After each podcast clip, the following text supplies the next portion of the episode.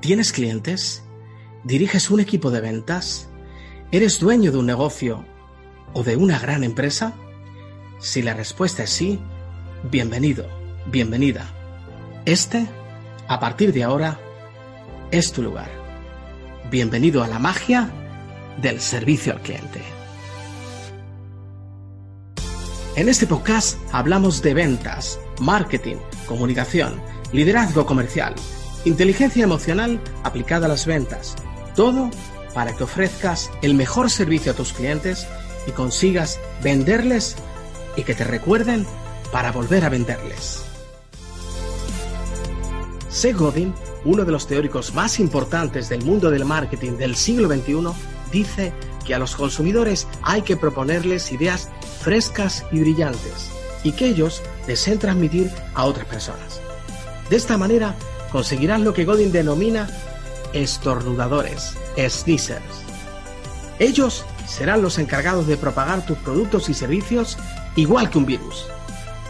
Por mi parte, espero contagiarte con este virus porque tengo un único objetivo en este podcast, proporcionarte contenidos de valor. Con personas interesantes a las que voy a entrevistar, con contenidos de vanguardia que te hagan pensar de una forma diferente, con técnicas y estrategias prácticas, aplicables, nada de teoría, y siempre escuchando la voz del cliente. Soy David Blanco, especialista en servicio al cliente y liderazgo de equipos comerciales. Tengo 27 años de experiencia y en todos ellos he aprendido una sola cosa. Lo más importante no es lo que dices, sino cómo lo dices. Bienvenido a la magia del servicio al cliente. Bueno, pues hoy es jueves 25 de abril, 25 de abril, y hoy os traigo una nueva entrevista con Gerardo Rodríguez, que tiene un podcast estupendo de ventas que se llama Cállate y Vende. Así que nada, os recomiendo que lo escuchéis. Eh, bueno, eh, nos vamos a México y hoy os traigo la primera parte de la entrevista. La he dividido en tres partes porque quiero que, que la disfrutéis sorbo a sorbo, poquito a poquito. Es una entrevista, la verdad que una conversación deliciosa con Gerardo, en la que, bueno, pues hablamos de todo un poco, hablamos de ventas, hablamos de liderazgo comercial, cómo, cómo motivar a equipos y, y cómo conseguir que los equipos consigan resultados. Y en eso, pues, Gerardo tiene mucha, mucha experiencia y es, y es un auténtico líder y vendedor nato. Así que os dejo con la primera parte de la entrevista y que la disfrutéis. Nos escuchamos muy prontito. Hoy volamos hacia Tijuana, México, para hablar con una persona que tiene en sus manos el podcast número uno de ventas de toda Latinoamérica. Hoy conversamos con Gerardo Rodríguez. Hola Gerardo, ¿qué tal? ¿Cómo te va? Buenas tardes. ¿Qué tal, David? Encantado de estar aquí. Buenas tardes desde acá de México y creo que es buenas noches allá en España, ¿no? Efectivamente, aquí, aquí son ya cerca, cerca de las 23 horas. Bueno, son las 23 horas y un poquito. O sea que, y encantado, encantado de estar contigo. Y, y, bueno, pues yo siempre, Gerardo, empiezo haciendo una. Me gusta hablar del lugar donde, donde reside mi invitado. Porque tú resides okay. en, en Tijuana, ¿verdad? Así es. Y entonces, si te parece, voy a hablo un poquito, le hablo un poquito a nuestros oyentes de Tijuana, ¿te parece? Venga, venga, adelante. Vale, pues mira, Tijuana ha sido recomendada por el New York Times como el octavo sitio para visitar en 2017 de todo el mundo.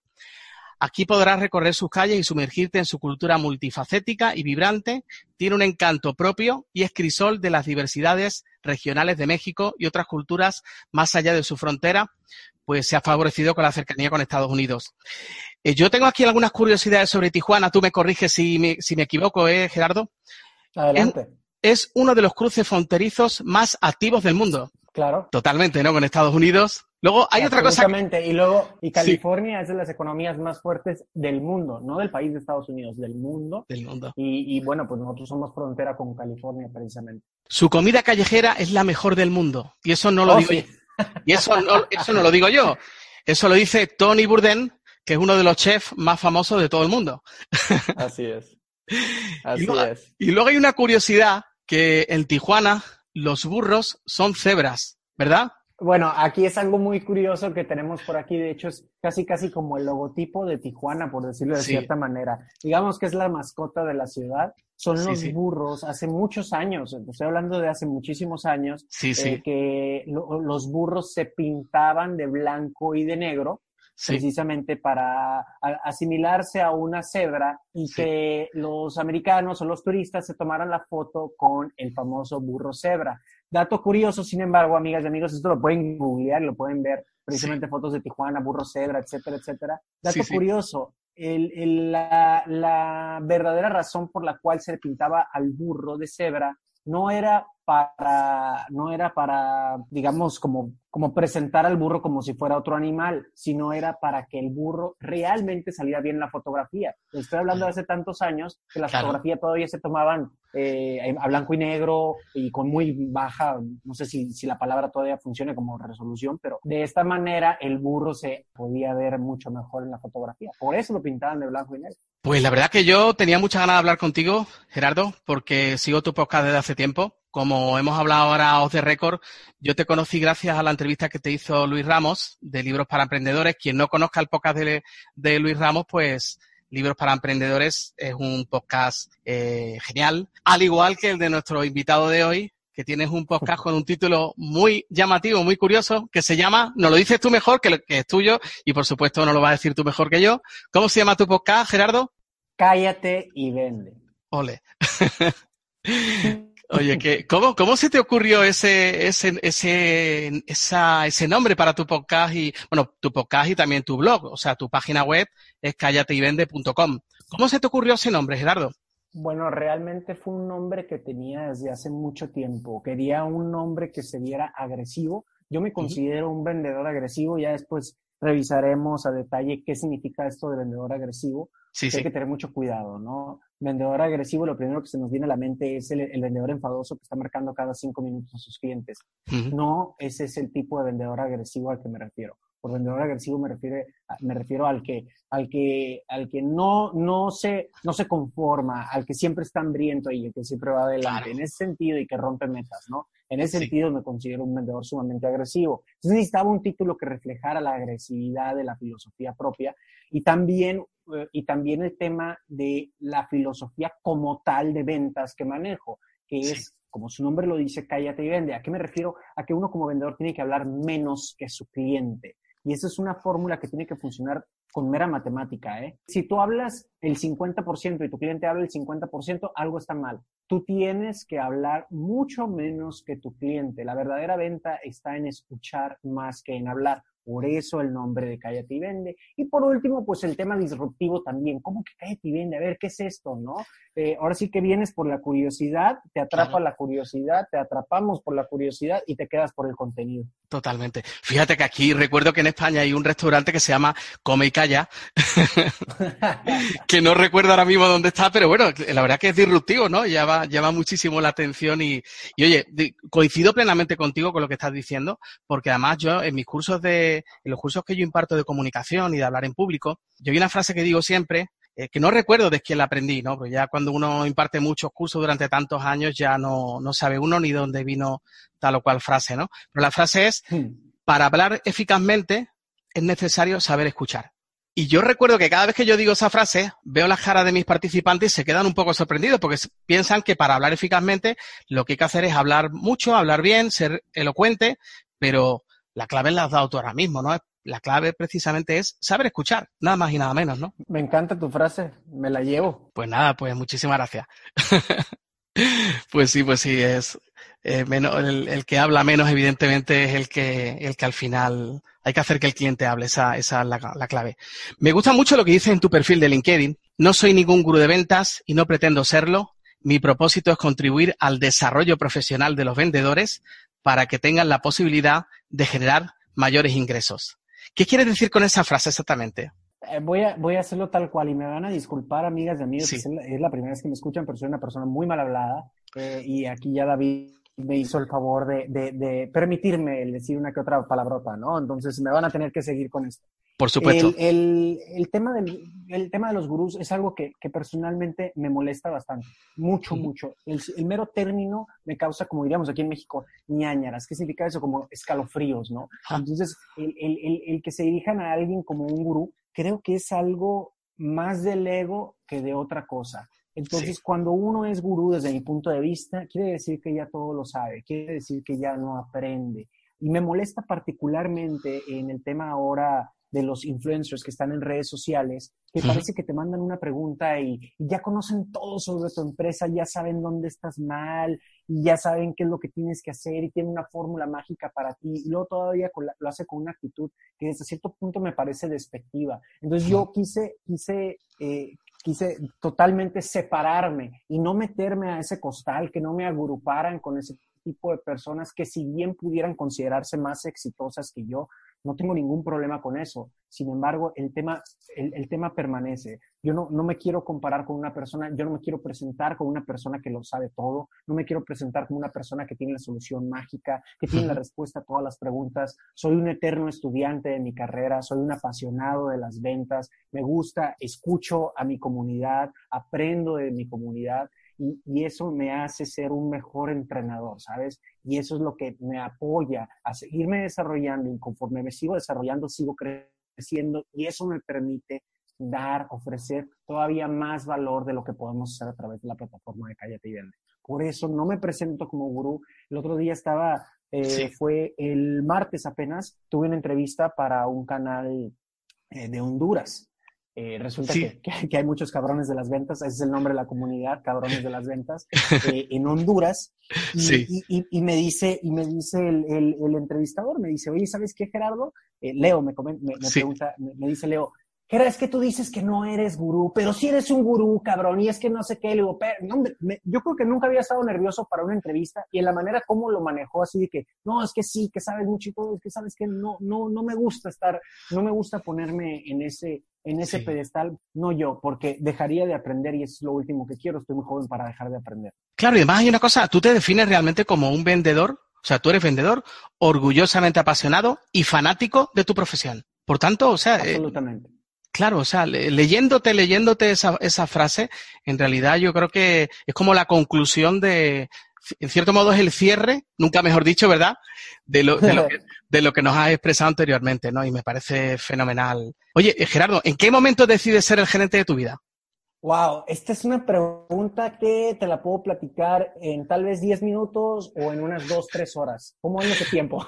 Eh, eh, no, yo quiero que... Podemos hacer como diferentes, diferentes partes de este episodio, ¿cómo ves? Fíjate que este, este, esto tiene que ver con la mejor coach que conozco en el mundo, la mejor, de verdad lo digo con mucho respeto y con muchísima admiración, que es mi esposa, eh, arroba coach Dani Stacks. Ella es la, la, la, la, mejor coach del mundo y les voy a decir por qué.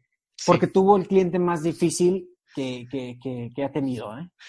Y, no nada más le tocó como cliente, digamos que le tocó, lo digo cliente entre comillas, ¿no? Me le tocó como compañero de vida. Entonces, eh, ¿qué es lo que pasa? Eh, yo tengo, no es ningún secreto, yo emprendí mientras era trabajando. Yo emprendí trabajando, eh, teniendo un empleo de tiempo completo y como vendedor, por supuesto. Entonces, ¿de, qué otra carrera, no? Eh, entonces, ¿qué es lo que pasa? Eh, siempre he disfrutado mucho vender, disfruto mucho de interacción. De verdad que cuando digo que amo a mis clientes, lo digo desde el fondo de mi corazón, porque realmente me, me encanta lo que hago, ¿no? Es que lo que pasa, como hay, hay en la vida, hay un momento en la vida de cualquier empleado, creo yo, que pasa lo típico casi casi algo generalizado, ¿no? Que empiezas a no sentirte valorado en tu empresa, es que yo puedo dar mucho más, me siento que ya estoy topado, que, que, que, ya no hay más aquí en este, en este lugar para mí, etcétera, etcétera. Y nuevamente quiero subrayar la palabra, porque así tal cual la dije esta frase, eh, que no me siento valorado. Entonces quiero subrayar eso y dejar a la audiencia con ese mensaje. Yo creo que después de la millonésima ocasión que dije eso, de plano harté a mi esposa y ahora sí casi casi que con un sartén imaginario me dio en la cabeza. Y el sartén imaginario fue a través de una frase que es la siguiente frase. No esperes de los demás lo que no te das a ti mismo. No esperes que los demás te valoren si, si tú no te das valor. Ese fue el primer caso que me dio. Fue un, pero fue un batazo en la cabeza, ¿eh? Sí, sí, totalmente, ¿eh? Y, y todavía como si fuera Mike Tyson, mi señora esposa, que se aventó ya un doble jab con, ese, con esa frase, se avienta el volado de derecha. Y con esto fue un knockout completo. No se trata de esperar nada, no se trata de recibir, se trata de dar y se trata de dar sin pedir ni esperar nada a cambio. Si tú empiezas a dar, si empiezas a ayudar por ayudar y a dar valor, por consecuencia vas a recibir valor. Y aquí es donde yo le agrego, le agrego la frase, ¿no? Ya de mi propia cosecha. Ya sea Alá, la fuerza, Dios, la naturaleza, lo que le quieras llamar, va a conspirar a tu favor. Si tú te dedicas a dar, a ayudar, a ofrecer valor sin pedir nada a cambio, el universo conspira hacia tu favor. Eso fue lo que me dijo hace algunos años mi esposa. Y hace cuenta que de un día para otro yo soy alguien de muchísima acción me parece que actúo y ya después, ya después empiezo a, analizar. No soy alguien que se detiene a analizar las cosas. Yo considero, creo ciegamente en que cualquier tipo de acción es mejor que ninguna acción. Entonces, eh, me llevé a la acción prácticamente de forma inmediata. Saco el, saco el podcast y en el primer episodio, David, me llega mi primer cliente. Es un cliente que tengo activo a la fecha y es un gran amigo mío. Qué bueno. Qué, qué, señal del destino, ¿verdad? Absolutamente, y, es, y, y, ha, y, ha, sido un cambio tan impresionante. O sea, yo me he visto, e, e, es, es chistoso que platiquemos de esto, porque realmente, obviamente hubo una gran recompensa económica, hay una gran recompensa egoica, ¿no? El, el, el, el tener llamados fans y que Gerardo, que me cambiaste la vida. Yo no te cambié ni madres, o sea, yo dije algo, di un mensaje con mucho cariño, tú lo recibiste y tú te llevaste a la acción. O sea, es tu crédito, compadre, comadre. A mí no me metas, es todo tu éxito, ¿no? Entonces, eh, pero el crecimiento, David, ha sido, sí, ha sido económico, sí ha sido un emprendimiento digital ahora considerado exitoso. Me encanta lo que hago, pero el crecimiento también ha sido espiritual, ¿no? Y soy, y soy una persona que no conoce este tema, definitivamente no soy una autoridad, pero te puedo decir que he crecido como persona impresionantemente a partir de los años y gracias a Cállate y a la comunidad de los cabrones de las ventas. Qué bueno, qué bueno, de verdad me, me encanta escucharte y sobre todo me, me, gusta mucho, de verdad, Gerardo, la, la humildad que, que, tus palabras resuman en cada, en cada instante, en cada, en cada palabra, en cada frase y eso pues te hace, te hace más grande todavía, de verdad. Hay una, quiero decir una cosa para nuestros oyentes, cuando Gerardo dice cabrones de las ventas, ¿Verdad? Ya sé que se tiene que explicar eso. pero, pero claro, pero ¿sabes qué te digo? A mí me parece genial, me parece genial, eh, Gerardo, que tú sigues diciéndolo, porque si tú no lo dices, no eres tú, no eres tú mismo. O sea, tú no tienes que cambiar, evidentemente, tu, tu, tu forma de expresión, estés donde estés. Pero yo simplemente para nuestros oyentes, cabrón de las ventas se refiere a un, a un vendedor exitoso, un vendedor que le apasiona su profesión, ¿verdad? Y un vendedor que en cierto modo pues tiene éxito y que ama y quiere a sus clientes y consigue, y consigue relaciones gano-ganas, ¿verdad? Eso, a eso te... Afirmativo. O sea, eh, aquí la connotación en, en, en México, eh, la palabra cabrón tiene una connotación doble en México. Sí tiene una connotación negativa, eh, en Colombia, por ejemplo, es algo sumamente negativo la palabra cabrón, ¿no? Eh, eh, pero casi, casi no se puede decir, ¿no? creo que Puerto Rico también. Pero aquí en México, amigas y amigos, la palabra cabrón tiene una doble connotación. Ciertamente tiene una connotación negativa, pero, la, pero tiene una muy positiva también. ¿Y qué significa esta muy positiva? Cabrón es como, eres un cabrón, o sea, eres un cabrón, es decirte, eres el mejor, eres muy bueno y eres, o sea, como que nadie, nadie te puede vencer. O sea, este güey es un cabrón o está bien cabrón, estamos refiriéndonos a alguien que es muy, muy bueno. Entonces, a, eso nos referimos con cabrones de las ventas. Y este sí fue algo de trabajo en equipo, ¿no? Con, con el equipo de Intex Marketing, es la agencia de mi, de mi, esposa, y este, donde dijimos, venga, porque, eh, a, ver, a ver, algo que no nos vayan a copiar tan fácilmente, bueno, ¿quién se va a atrever? Yo digo muchas malas palabras, creo que tiene que ver mucho con la comunicación. Dije, venga, pues cabrones de las ventas, y se quedó cabrones de las ventas, y la verdad es que ha sido también un hit, ¿no?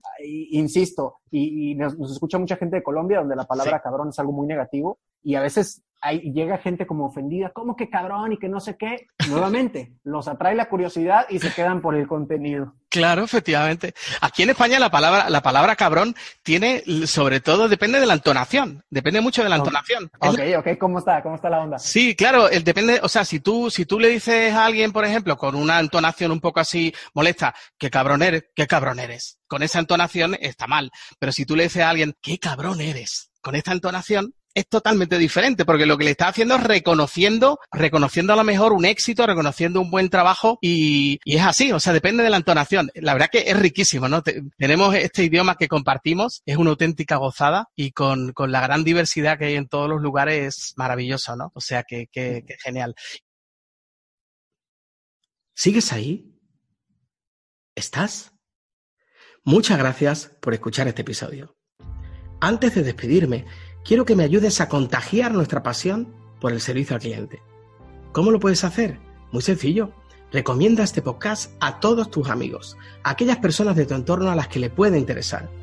Y si quieres ayudar también a personas a las que no conoces de nada, es muy fácil. Dale me gusta en iVoox o 5 estrellas en Apple Podcast y compártelo en todas tus redes sociales. Muchas, muchas gracias, querido, querida escuchante. Antes de irme, si quieres proponerme temas para futuros episodios o contar con mi asesoramiento personalizado para tu negocio o para tu equipo, escríbeme a info